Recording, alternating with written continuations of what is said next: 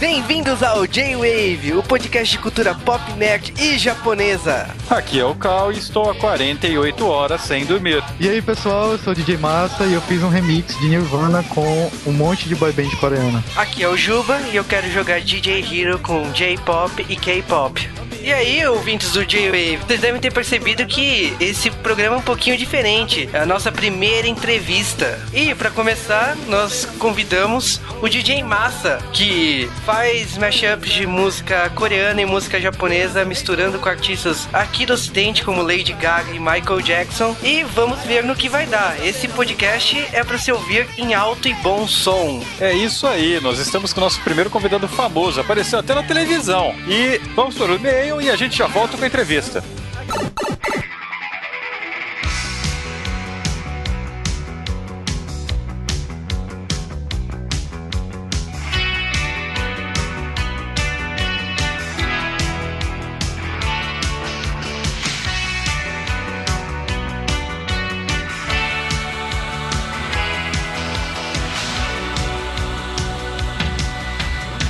Aqui novamente para mais uma sessão de e-mails. Que repercussão gigante foram esses podcasts que a gente gravou, né? Juro que eu não esperava tanto retorno. Mas é isso que a gente quer, né, cara? Quando nós pedimos comentários, tweets, e-mails, é isso que nós queremos ler. Então valeu, galera. E como a gente pode retribuir é ler esses comentários que vocês nos mandaram. Cara, a gente tá chegando perto de uma data importante agora. É quando o podcast do J-Wave comemora um ano de existência. Sabe o que é isso? 365 dias. É quando o público vai escolher o que a gente vai falar. É pessoas que nos ouvem. Vocês vão escolher o tema do podcast de aniversário. Se vocês têm uma escolha pro podcast de aniversário, se você quer ouvir um tema com a gente, se você quer indicar convidado, manda um e-mail pra gente. A gente só vai olhar nos e-mails para escolher o tema do podcast de aniversário. Então pode falar no Twitter, pode falar no comentário, mas a gente só vai contar os dos e-mails, viu? Então manda lá um e-mail pra gente falando: olha, eu quero que vocês falem de qual tema que vocês querem. Então é isso, pessoas podem começar a mandar e-mails agora sobre temas e o mais votado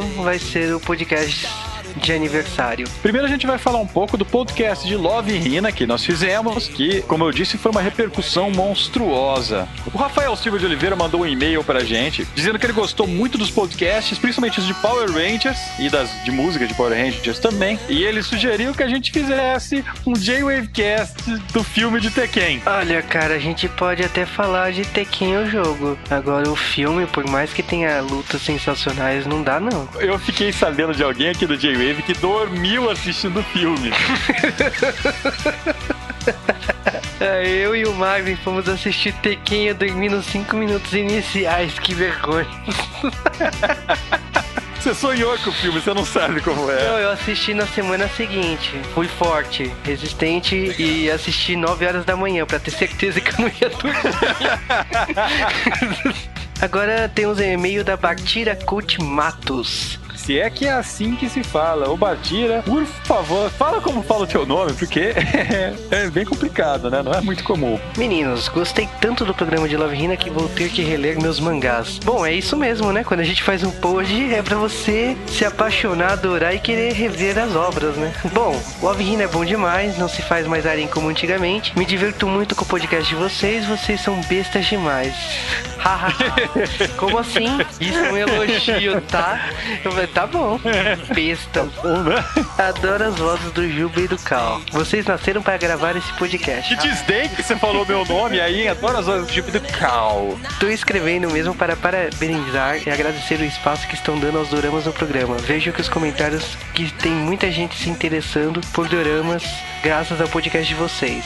E como fã de doramas, Fico muito feliz. PS, para mim o melhor podcast foi o de Evangelho. Nossa, foi demais. Tive que ouvir duas vezes cada um. É, Bartira, valeu. Continue comentando, ouvindo o nosso podcast. Narak mandou um e-mail pra gente. Cada vez que escuto o J-Wavecast, fico cada dia mais nostálgico. Eu achei o blog por acaso e ouvi o primeiro podcast que foi de Power Rangers e hoje não consigo mais parar. Já baixei todos e toda semana fico na expectativa expectativa, sempre para saciar o gostinho de quero mais. Quero parabenizá-lo pelo ótimo trabalho e sugerir que façam um J-Wavecast de Rurouni Kenshin. Quanto ao live, sempre imaginei, mas nunca aceitei que poderia se concretizar. Você viu que já foram duas sugestões aqui, Tekken e Rurouni Kenshin. O pessoal previu o que a gente ia pedir, né? É verdade, cara. O pessoal tá comentando. Agora, sobre Rurouni Kenshin, pô, bom tema, cara. Ele é fã de quadrinhos. Eu gosto bastante de Rurouni Kenshin. Com certeza pode virar podcast aqui no J-Wave. Me chamo Biguá, tenho 27 anos, já ouço o podcast de vocês há algum tempo, desde de TV Cultura. É, esse fã é velho, né, cara?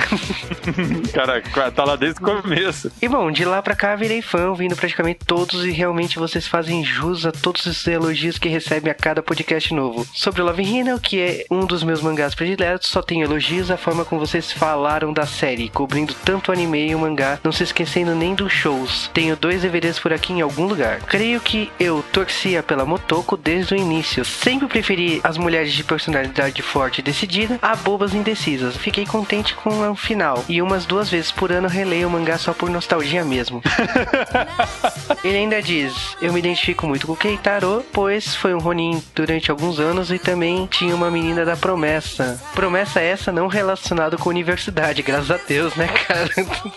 Só que nós dois estragamos tudo, mas eu que ela. E após muitas idas e vindas durante toda a minha infância, pré, pós, adolescência, acabou virando só uma amizade. É, esse Keitaro não teve a sua Narusegawa, né, cara?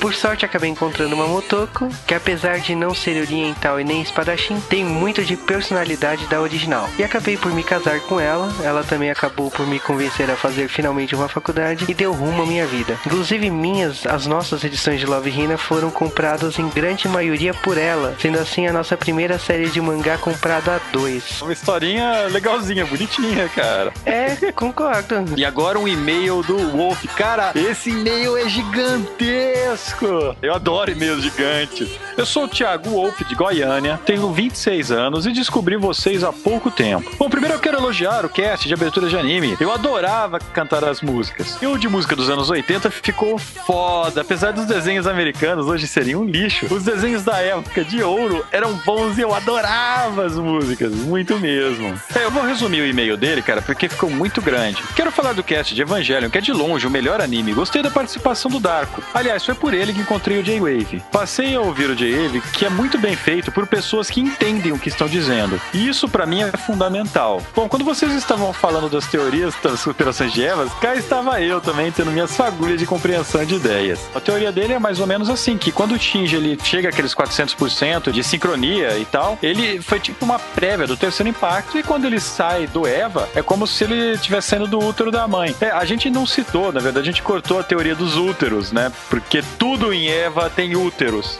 Mas beleza. e ele ainda fala que ele se considera um pouco Tindy, mas que na verdade ele também lembra um pouco Keisuke. E ele fala que ele não sabia que a Gainax era tudo ou nada e tal. Comenta um pouco da instrumentalidade humana. Eu acho que foi um e-mail longo. Esse oficialmente é o e-mail mais longo que nós recebemos. E agradeço, Thiago Wolf. Pode mandar mais aí. Gostei mesmo, cara. Ele faz várias referências aqui, um monte de piada. Eu queria ter tempo de ler tudo no, no ar, mas não tem, cara. É uma pena. E bom, Almir Sincurá comentou: Senhores do J-Wave, parabéns por mais um episódio espetacular. Comecei a acompanhar esse podcast com Evangelion, um dos melhores podcasts que eu já ouvi. Depois veio o ótimo do Mario. Cara, li o mangá de Love Hina em 2003, na minha época de Ronin, digo, vestibulando. Hoje, após seis anos, estou me formando em medicina e agora é achar alguma gostosa que me dê bola. é, se formando em medicina é mais fácil, né? Cara, se você tivesse no Japão, você teria mais sorte, porque você estaria na toda. Bom, ele ainda completa. A história pode ser besta sem sentido, muitas vezes apelativa, mas como eu gostava dessa revista. Com certeza terá um canto especial em minhas memórias. Obrigado e parabéns pelo podcast. Saudações de Belo Horizonte, Minas Gerais. E o Márcio Neves Machado, ele ficou indignado que o Ken Amatsu, com toda aquela cara de nerd, catou uma menina tão famosa quanto a Japinha que ele casou lá. Ele é o segundo ouvinte que fez retrospectiva de todos os nossos podcasts. E bom, valeu Valeu, Marcos. Espero que você tenha curtido essa maratona de J-Wave. E o nosso comentarista de estimação, o Drug, comentou que ele não tinha ainda lido o Love Hina e que o podcast animou ele para caçar o mangá direto e ler. Ele não botava muita fé, mas mudou de ideia ouvindo o podcast, né? Deu uma chance. O Almighty comentou: Salve galerinha do J-Wave, foi ótimo relembrar Love Hina. Li o mangá na época em que estava saindo nas bancas. Uma parte que me lembro foi quando eles fizeram um teatro sobre a lenda de Son Goku. Foi bem divertido. O anime é bem legal também. O Geitaro gritando depois de um soco da Naru é engraçado demais. Sobre a Motoko, ela tem a típica aparência de garota que pratica Kendo ou é sacerdotisa. Pele clara, longos cabelos pretos. O que acontece com Kikyo de Inuyasha e com a Saeko do High School of the Dead. Mas isso é no mangá, porque no anime ela tem cabelo roxo. Talvez seja por isso que os fãs não gostem tanto da Motoko de cabelo curto, mas enfim, é só uma teoria. O Marcos mandou um comentário pra gente falando que ele era um ouvinte da gente desde as antigas, antes da gente dar aquela parada no começo de 2010. E aí ele voltou a ouvir no J-Wave 9.99, o de Evangelion. Aí ele diz: a partir daí, acompanhei todos os casts semanalmente e afirmo que a turma do J-Wave está de parabéns. Adoro quando a equipe da gravação do cast faz a lição de casa e se prepara para gravar o cast à altura do tema abordado. Sou mega fã de Love Hina e Evangelion, mesmo assim o cast apresenta informações que eu não tinha visto em lugar nenhum. E sim, Love Hina é um divisor de águas em relação ao harém dos animes. Ezequiel disse, grande podcaster, Love Hina simplesmente faz parte da minha vida. Comecei a ler mangá justamente na época que bombei no primeiro vestibular. Ainda acabei me dando mal mais uma vez até conseguir. Foi uma jornada e Love Hina fez parte dela. Ajudava muito o fato da revista ser quinzenal, bem frequente, pois ela era um dos poucos alentos naquele ano cinzento como Ronin. Cara, concordo. Eu tava no cursinho e eu não lembrava que ela era quinzenal. Eu lembro que eu lia rapidamente, mas não lembrava desse fator. Nós também líamos Love Hina na época de faculdade, mas essa história acabou indo pro limbo. A gente recebeu vários comentários de gente citando essa história da faculdade, que era Ronin na época do Love Hina. Vários mesmo, vocês não têm ideia. Eu acho que era muita gente, tava na, na idade de cursinho na época que saiu o mangá aqui. Bom, ele ainda diz: Uma coisa que me chamava a atenção era a quantidade absurda de quadros por página. Mesmo assim, como era eficiente a expressão facial dos personagens. Enfim, ótimo podcast e continuem com esta mesma qualidade. E agora vamos comentar dos e-mails e comentários do Nostalgia Animada Musical Anos 80. E o nosso comentarista de estimação, o Drug, ele vai ficar muito puto com isso. Mais uma vez o J-Wave vem surpreendendo, trazendo um podcast de nostalgia foda. Lembrei muito da minha infância escutando esse podcast. E algumas das músicas me deixaram nostálgico mesmo. Eu aposto que foi a vovó Mafalda que o Gilmar botou pra tocar no fundo. E bom, ele completa. Parabéns mais uma vez e que venha mais casts com temas de nostalgia. E o Lord Anderson comentou: Primeira vez que ouço seu podcast e gostei muito. Parabéns pela seleção. Foi muito divertido e apoio a ideia de uma parte 2. E só pra constar, o mais bizarro dos seis biônicos nem era adoção multicultural. Era que os personagens tinham identidades secretas. Sério, os vilões não conseguiam reconhecer os biônicos quando eles estavam com roupas civis. Coisa assim eu só vi em Sailor Moon. Teve um rapazinho depois que comentou que bizarro mesmo era aquele gorila biônico deles.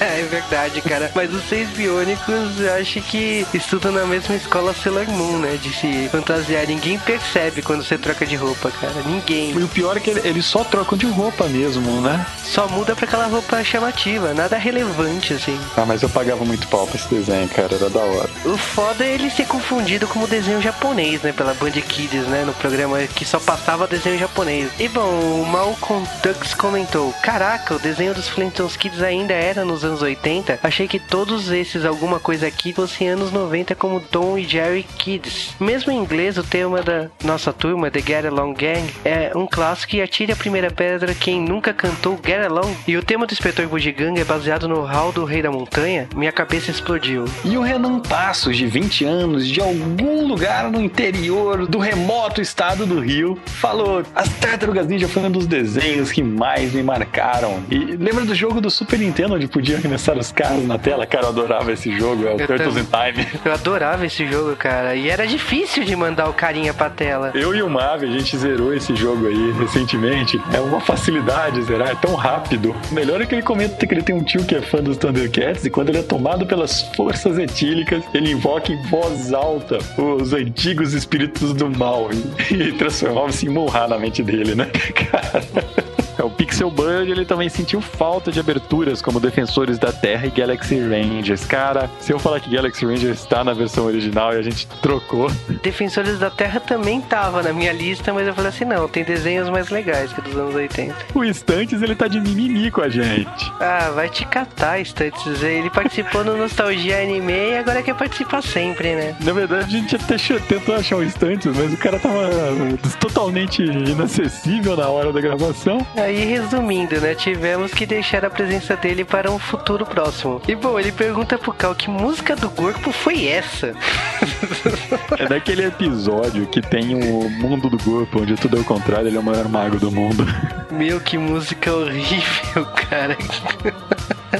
Ah, eu cantava muito aquilo quando era criança. E bom, ele ainda fala: DuckTales foi o melhor desenho mesmo. Eu tenho meus manuais de escoteiro mirim comprados graças ao meu vício por DuckTales. E foi o desenho que revelou o Capitão Boing, um dos personagens mais irados da Disney. E muita gente também ficou espantada com o fato desses desenhos kids, né? O Scooby-Doo e os Flintstone Kids serem da década de 80, né? O que acontece é que a gente escolheu, né? Os desenhos feitos na década de 80, mas a maioria deles aqui passou no final dos 80 começo dos 90. Por isso que muitos de vocês que não são dos 80 se lembram. Até porque a gente nasceu nos primeiros anos da década de 80. Então, quando se fala em década de 80 pra gente, é o final dela. Por isso que talvez a galera dos anos 90 tenha se identificado tanto com esse podcast. E é isso, galera. Esses foram os correios desse podcast. Se você quer aparecer aqui, ou seja, se você quer nos mandar um e-mail, manda um e-mail para jwavecast.gmail.com. É tudo junto, sem tracinho nem nada. E se você quer mandar comentários, é só apertar no comentários lá do blog. E se você quiser mandar tweets, é só mandar para arroba JWavecast ou mandar para as pessoas. Lá no post do podcast tá lá quem participou do programa. Então não esqueçam, galera, o podcast de aniversário, vocês escolhem o tema. Então mandem um e-mail, falem, eu quero tal tema. E se falarem churato, eu deleto.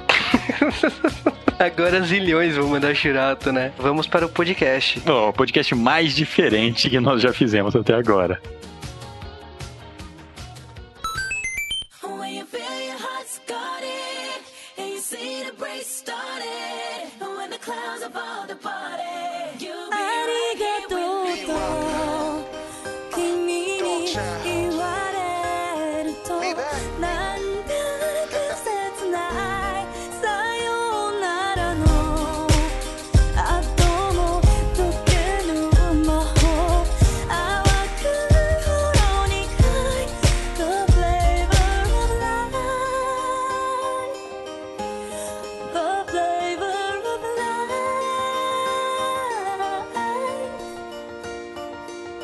Para os ouvintes que não estão tão familiarizados com esses termos, vamos explicar o que é K-pop e J-pop.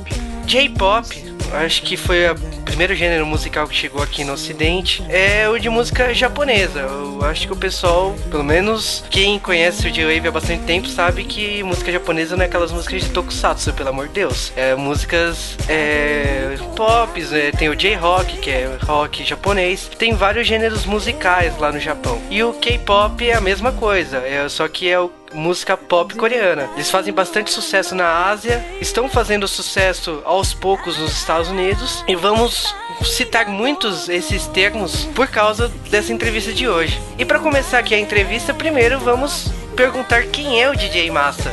Se apresente. Então, pessoal do J-Wave, é um prazer muito grande estar aqui né, participando desse podcast com vocês. Muito obrigado por terem me convidado. Eu me chamo Carlos Henrique, tenho 22 anos e aí na internet sou conhecido como DJ Massa, que é basicamente o meu codinome que eu trabalho a partir do meu site de remixagens que eu já mantenho há aproximadamente 4 anos, que trabalha justamente essa, essa mescla né, entre música pop asiática com música pop internacional ou ocidental. E aí, cara, como foi o seu contato com a música asiática em si? Então, começou esse contato como, para muita gente, né? Por meio dos animes e tal. É, eu descobri alguns cantores pela internet, fui apresentado, e aí eu continuei ouvindo e pesquisando. E aí, quando eu vi, eu já tava acompanhando mesmo a cena musical de lá, acompanhando os lançamentos, o que saía de clipe, o que saía de CD. E como é uma cena muito agitada, assim, né? Um mercado enorme, assim, nesses países. Aí, a, a partir disso, eu fui me aprimorando, assim, os conhecimentos nessa nesse tipo de música, até quando eu é, decidi assim aprender como manipular esses, esses softwares de edição de áudio, que aí eu queria assim ir um pouco mais além do que somente gostar e ser fã. Eu queria é, produzir também alguma coisa e por consequência ser reconhecido dentre esses fãs também. É, porque eu lembro que você era do site Boa Brasil. Além de você ser fã da Boa, você começou a produzir esse tipo de hobby, vamos dizer assim. Esse tipo de hobby hoje você já pode considerar trabalho? Não sei dizer se poderia considerar um trabalho, mas que eu levo muito mais a sério do que só um hobby, isso é fato, né? Porque de um ano pra cá, assim, aproximadamente, esse trabalho começou a ganhar algum reconhecimento aqui no Brasil também. E aí isso tem me incentivado, assim, a, a sempre estar tá alimentando essa base, né, de pessoas que acompanham, assim, meu trabalho com essa exposição que ele ganhou, né, de ter saído na TV, de ter saído em mídias impressas também nesses países. Acabou gerando um número de pessoas muito grande que né, e que também cobra por novos trabalhos. E aí eu também comecei a me apresentar, assim, é, como DJ, né? Em eventos e em festas. E aí, de, de, toda forma, continua assim, um trabalho de divulgação que é feito por mim mesmo, né? E agora se expandindo para outras plataformas, digamos assim. E aí vem tomando novos rumos, assim, né? Mais profissionais, digamos assim. Beleza, então vamos apresentar a sua primeira música para quem não conhece o seu trabalho ainda, cara. Fala aí. Então, o meu trabalho ele é muito. Eu me aproveito muito de dos artistas que estão na moda, né? Que fazem música pop aqui no Ocidente. E dentre eles tem a Lady Gaga, né? Que tá bombando aí. E aí, como primeiro trabalho, eu queria mostrar o mashup Amigo Dance, que foi feito usando a boy band Shiny da Coreia com Just Dance da Lady Gaga. E foi um dos primeiros trabalhos, assim, que alcançou grande visualização no YouTube e tal. E ficou bem bacana. E quem não, quem não conhece o gênero do mashup vai compreender um pouco ouvindo esse trabalho. Então, espero que vocês gostem. Que teco da sai. Então,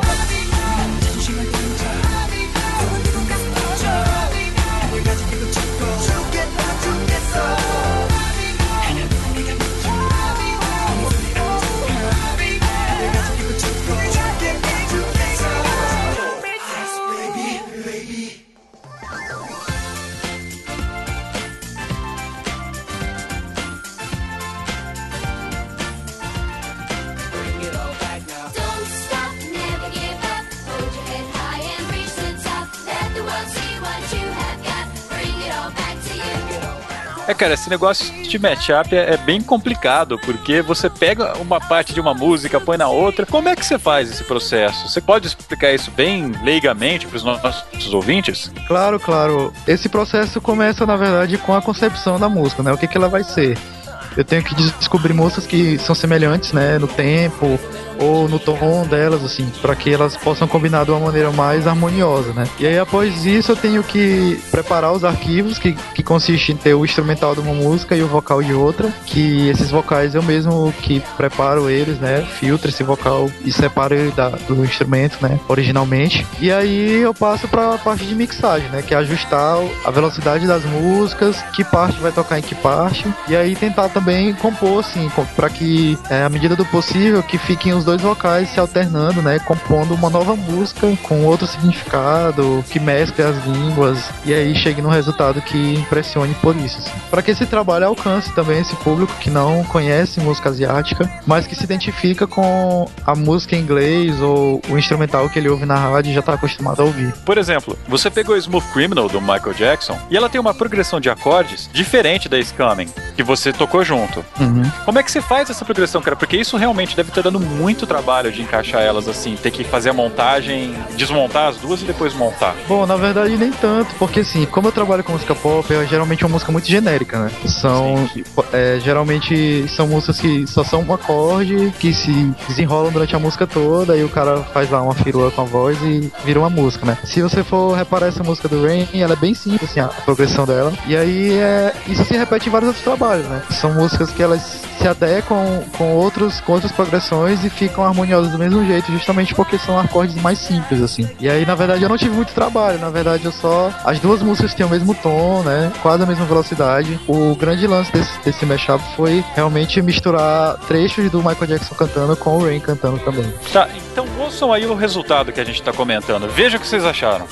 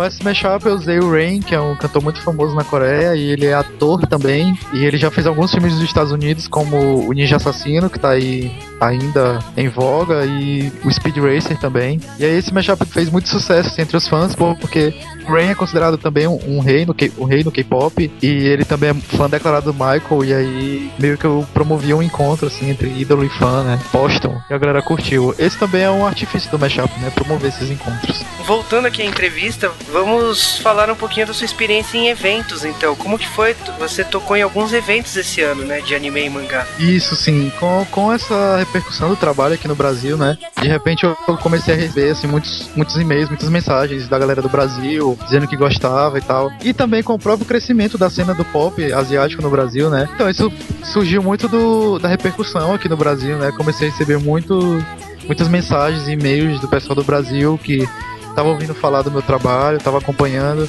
E até mesmo pelo próprio crescimento dessa cena no Brasil, né?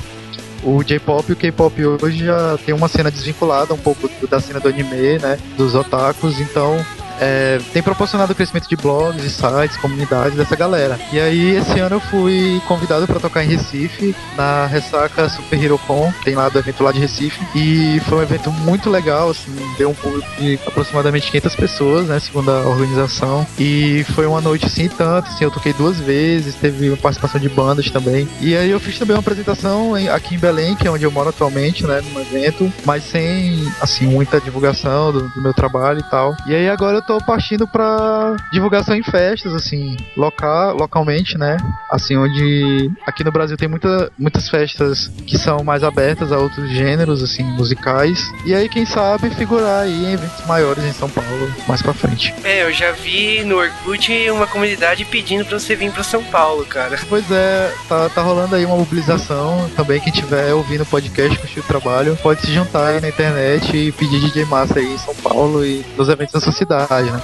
Inclusive, assim, eu acompanhei também alguns sites que divulgam meu trabalho, a galera pedindo, ah, eu queria que ele tocasse aqui e tal. É, assim, eu tô aberto a esses convites, na verdade. Basta que vocês entrem em contato com o pessoal que organiza eventos, né? Principalmente eventos voltados pra cultura oriental, né? Que são mais receptivos do público. E entrar em contato comigo pra gente poder aí, viabilizar essa participação, né? Cara, falando um pouco de gosto musical, um dos primeiros trabalhos que eu ouvi seu foi quando você juntou Evanescence com o Tada Ricardo. Você quer falar um pouco desse trabalho? Trabalho? Então, esse trabalho foi um dos primeiros que eu lancei, assim, foi quando eu comecei a cena do mashup, né? Eu lancei alguma, algumas músicas assim avulsas e espalhei em alguns fóruns. E aí o pessoal mandou uma resposta muito legal sobre esse trabalho. E aí eu produzi a minha primeira compilação, que foi o J Booty Volume 1. Esse termo booty é, é um outro termo para mashup, né? Que é também conhecido como bootleg. E essa música fez é, abriu esse, esse, esse primeiro álbum que eu lancei e recebeu muitas críticas positivas. E é um trabalho que eu gosto muito pela variedade, né? Uma banda de rock uma cantora de pop e ficou muito bacana. E eu queria que a gente ouvisse ela agora. Então ouça aí Prisoner of Life da Utada Ricardo com Evanescence. Dozão.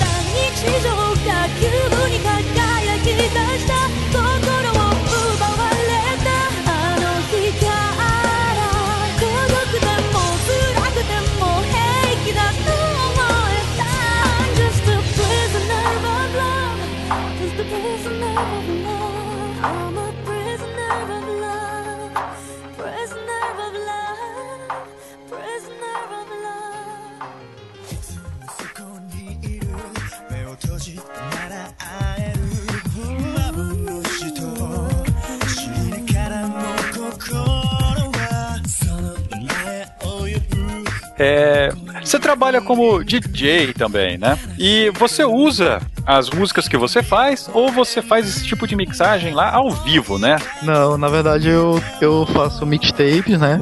Tô começando a lançar mixtapes agora, que são sets pré-montados pra galera ouvir em casa, como um podcast. E aí lá na. E ao vivo, assim, eu mando tanto coisas que eu produzo, coisas que outros DJs produzem, músicas que estão bombando e, e também um pouco de música que tá bombando, assim, fora do meio asiático, né? Como é que é a aceitação, então, do pessoal que não é tão iniciado nesse estilo de música. Se você, por exemplo, tocar isso em um evento, o pessoal ele encara legal porque o som é, é aquele é, o som tem ainda aquele, aquela raiz do som do, do remix ocidental, ou o pessoal ele estranha, não tem tanta abertura assim para você ainda. Então, Cal, numa festa, assim, a gente se utiliza de muitos gêneros de música eletrônica, né? Então, a gente toca do dance ao dance hall, ao eletro, ao hip hop e e essa variedade, assim, às vezes impressiona o pessoal que não é acostumado a ouvir esse tipo de música, porque eles ainda se tem um, uma, um senso comum de que a música asiática é aquela musiquinha instrumental chata, né? Ou então aquela música, aquele rock de desenho animado, que não necessariamente é esse esse, tipo de música e que, e que outros públicos são atingidos pela sonoridade, né? Que é bem atual e que é bem dançante também, como o, a música que a gente ouve na noite comumente, né? E essa foi a reação mesmo que eu ouvi das pessoas que não, que não conhecem muito do gênero, né? E eu ouvi, ah, existe funk japonês, existe, sei lá, hip hop nesse estilo japonês ou coreano. Então foi muito interessante eu ver essa reação de pessoas que não conhecem, né, o trabalho que eu faço, mas que gostaram, sim, do, do estilo musical em si. Então, para exemplificar, eu posso tocar uma das músicas que abrem o set, né? Que é um mashup que eu fiz de 21, que é uma girl band coreana, que figura junto com a Tigara, que é uma japonesa que canta funk carioca, em inglês e japonês. Que é ah, mistura... não, mas pera, não, pera aí, cara.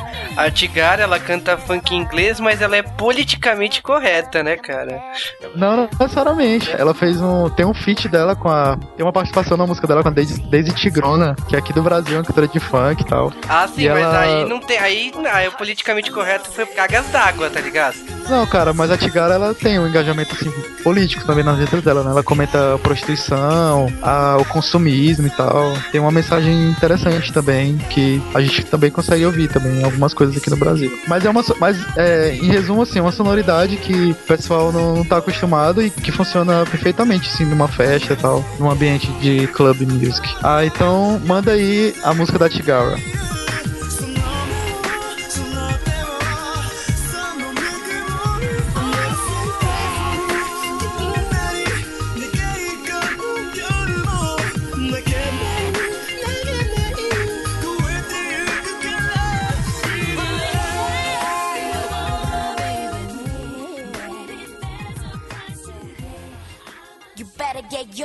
Cause I'm getting mine.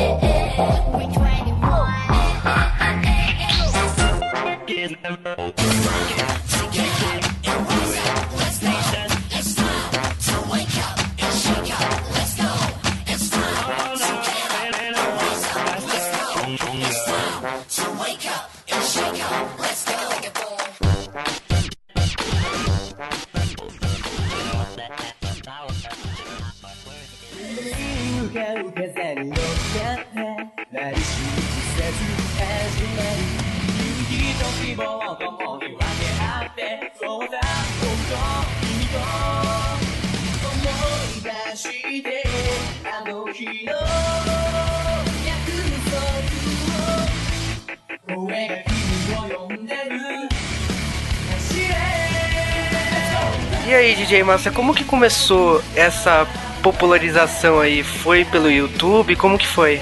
Então, o YouTube teve um papel fundamental, assim, nessa divulgação do meu trabalho, né? Antigamente, há uns dois ou três anos, e tinha muita dificuldade por causa das gravadoras que removiam os vídeos, né? Por causa dos direitos autorais. E no final de 2008, eu vi um mashup, assim, que mudou minha vida, que foi o, um trabalho do DJ Earworm, que é o United States of Pop, onde ele trabalhou as 15 principais músicas do ano da Billboard, né, americana. E aí eu vi aquele trabalho dele e me deslumbrei e aí, eu me lancei o desafio de produzir algo no estilo que ele fazia, né? E aí desse trabalho surgiu o Adios 2008, que foi o meu primeiro mega mashup, assim, onde eu trabalhei com 19 músicas em uma e foi o, o esse nome Adios para simbolizar o fim do ano de 2008, né? Que foi muito forte no K-pop. E aí esse trabalho eu lancei meio que bem despretensiosamente, achando que ninguém ia curtir. E aí deu um retorno muito inesperado, assim, eu lancei na última semana do ano, e aí vários sites reportaram esse, esse meu trabalho. A partir desse trabalho, muita gente começou a seguir, de fato, os meus lançamentos, acompanhar sempre que eu lançava, e aí esse público começou a ele próprio divulgar meu trabalho, né? E aí eu queria, queria que apresentar para vocês esse outro tipo de mashup que eu faço, que são esses que eu chamo de mega mashups, onde eu misturo trechinhos de várias músicas diferentes e, e monto numa só. Então põe pra tocar. Adios 2008.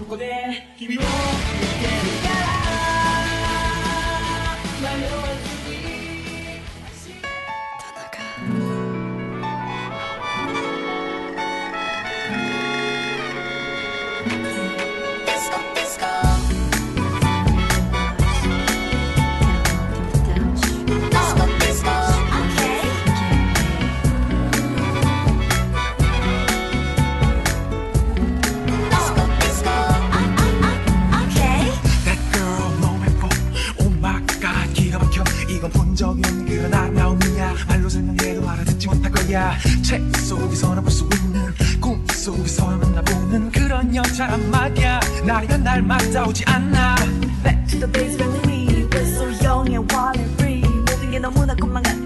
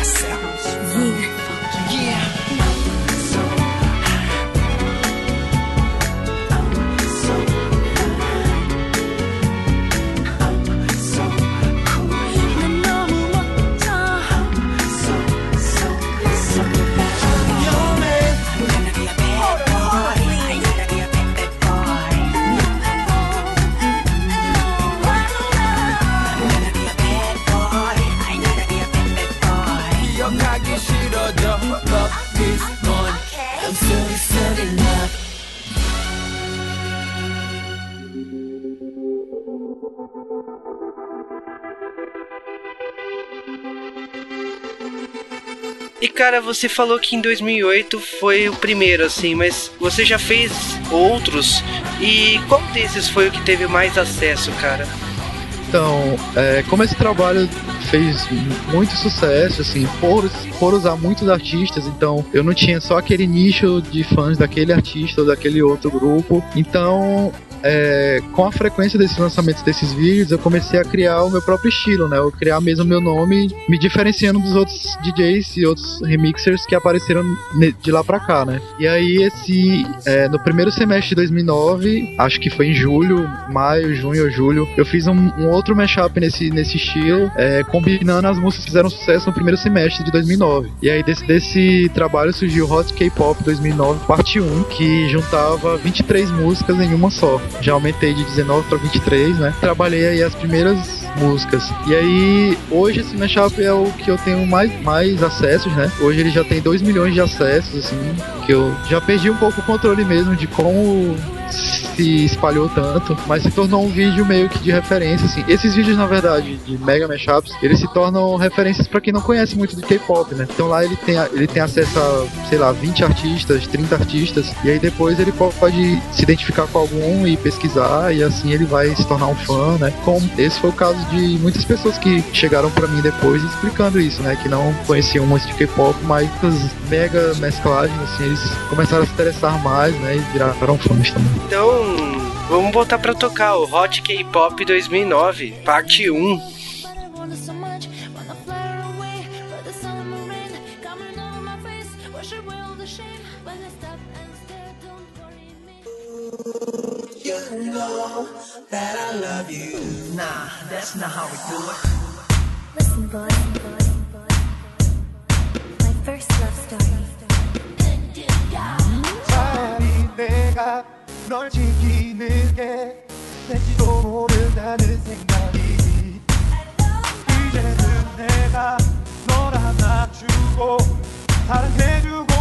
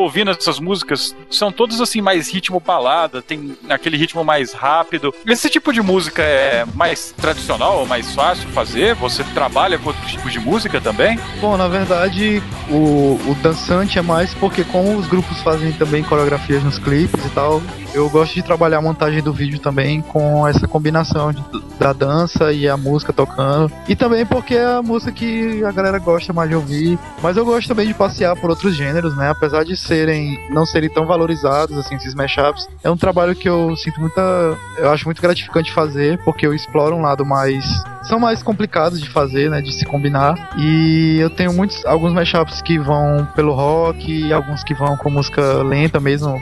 E aí tem, por exemplo, esse mashup Why Did I Fall in Love with Your Halo, que é do da boy band Toru Shinki com a Beyoncé, que é uma música mesmo lenta, romântica. Na verdade, essa música deles eu achava ela uma balada muito rápida e eu queria deixar ela mais dramática. E aí eu consegui com esse mashup, uma outra levada, né, de, de remix.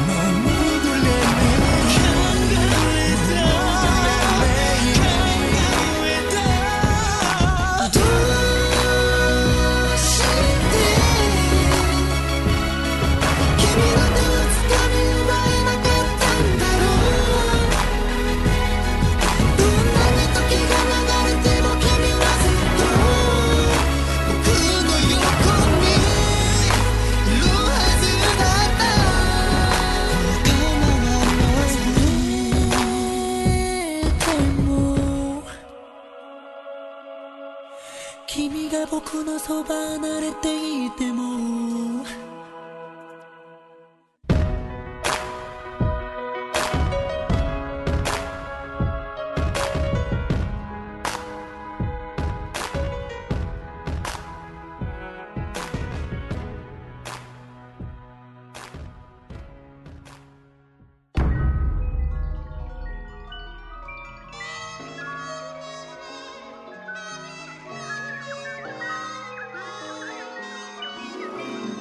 Logo no começo do podcast, você fez aquela brincadeira, falou que você misturou Nirvana com boy band coreana. Apesar disso levantar o ódio de muita gente, né?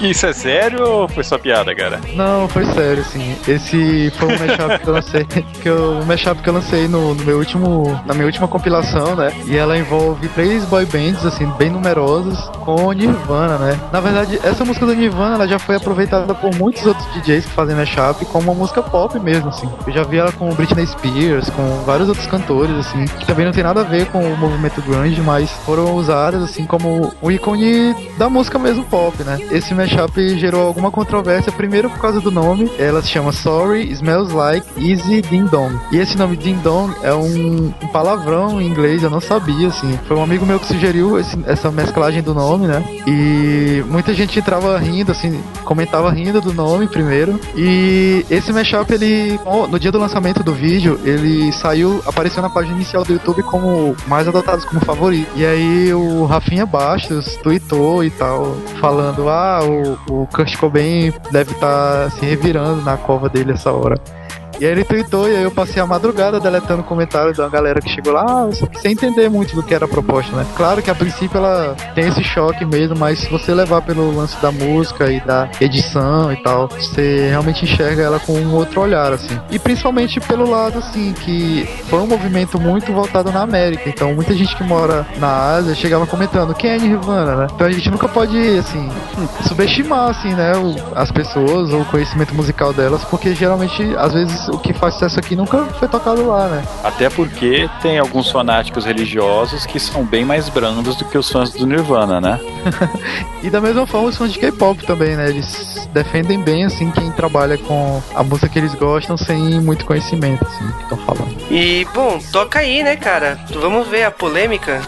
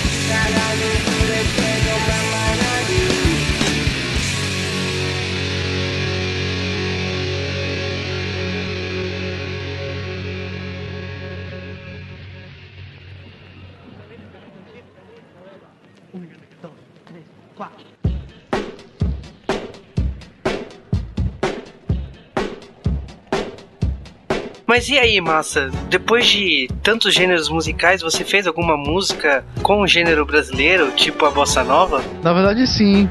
Eu, eu, sempre fiz questão de dizer que eu sou brasileiro, né? Apesar de não ser descendente de asiático ou de entender de fato a língua deles, mas o pessoal, é, a galera que acompanha meu trabalho sabe que eu sou brasileiro, eu sempre deixei isso à frente, assim. E na medida do possível, sempre tento incluir alguma produção, assim, com um, algum aspecto latino, pelo menos. Né? E aí, um desses trabalhos foi um, um mashup que eu fiz da Beyoncé com uma base de bossa nova que é de um remix de uma música japonesa, né? que é da Ana Tsukiya. E aí eu dei uma roupagem bossa nova, né, pra essa música Single Ladies, que se tornou Virgin Ladies, né, no nome do mashup. E tem alguns projetos pro futuro de fazer mais coisas com a cara, assim, do Brasil.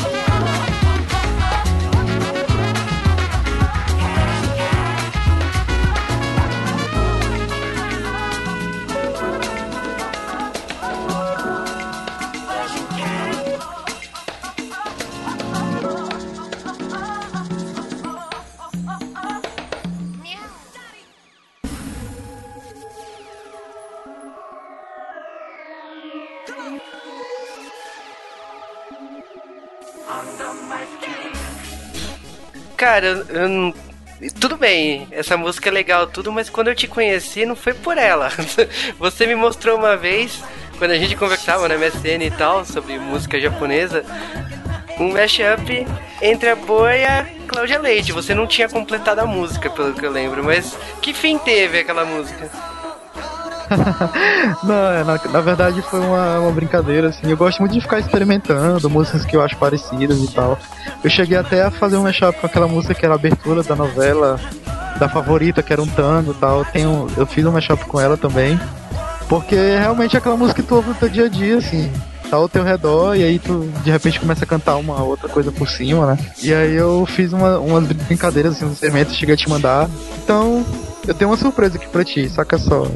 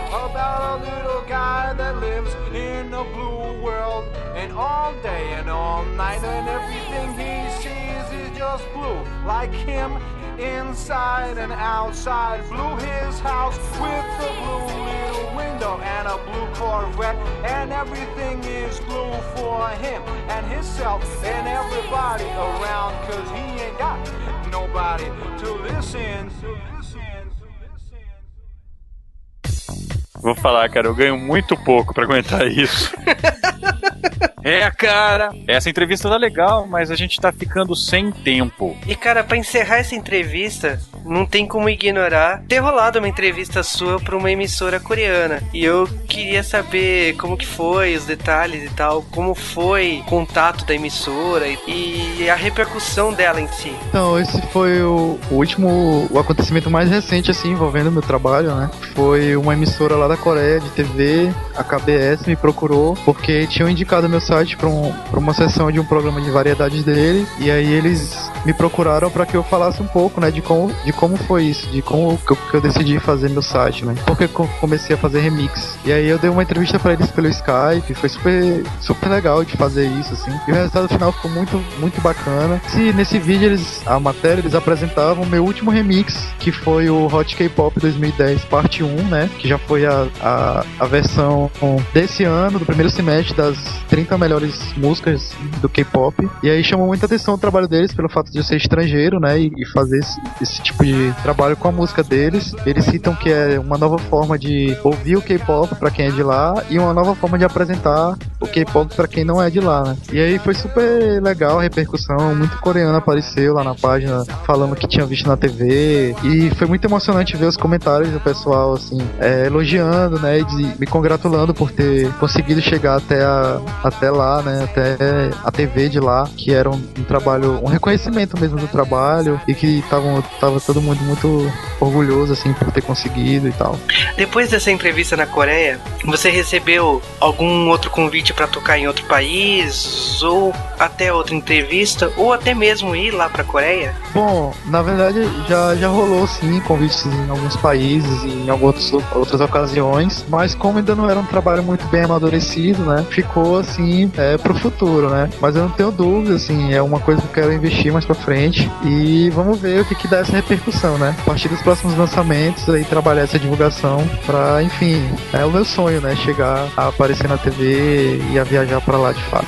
E hoje, se você fosse apontar qual a obra que pra você é mais significativa, ou a obra que mais é, tem um valor pra você nesse momento, qual você escolheria pra gente terminar o, o podcast? Bom, eu escolheria justamente essa, né? Pop 2010 parte 1, né? Que foi essa obra, assim, que me expôs, assim, pro mundo, né? Então eu queria que vocês ouvissem ela com, com muito carinho. Se possível, assistissem também o vídeo, né? Que ficou bem interessante. Cara, essa é a música que eu mais gosto. Com certeza eu já devo ter contribuído várias visualizações no seu canal, porque sempre quando eu te procuro, eu te procuro por essa música. Então é isso, valeu, massa. Espero que você tenha curtido a entrevista e, e desejo sorte aí na sua carreira de DJ. Ah, que isso, eu, eu que agradeço o convite. Pra mim também é muito bom poder vir aqui falar sobre como é meu trabalho, né? Muitas vezes com a dinâmica do blog eu não posso desenvolver muito o assunto, mas foi uma oportunidade muito boa pra estar em contato com a galera do Brasil, né? Divulgar mais meu trabalho. E aí eu conto com a parceria também do J-Wave, né? No futuro também pra é, levarmos aí o J-pop e o K-pop pra um outro patamar aqui no Brasil. Muito obrigado e sucesso pra vocês.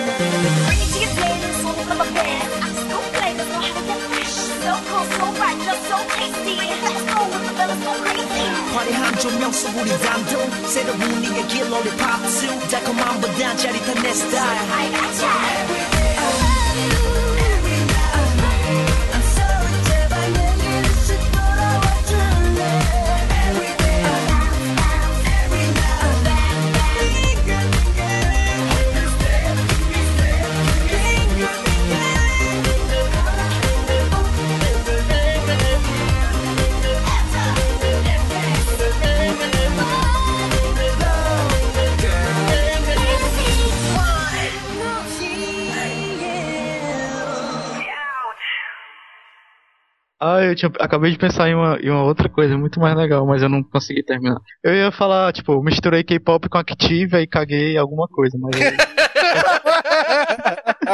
Fala isso, por favor. fala aí, fala aí.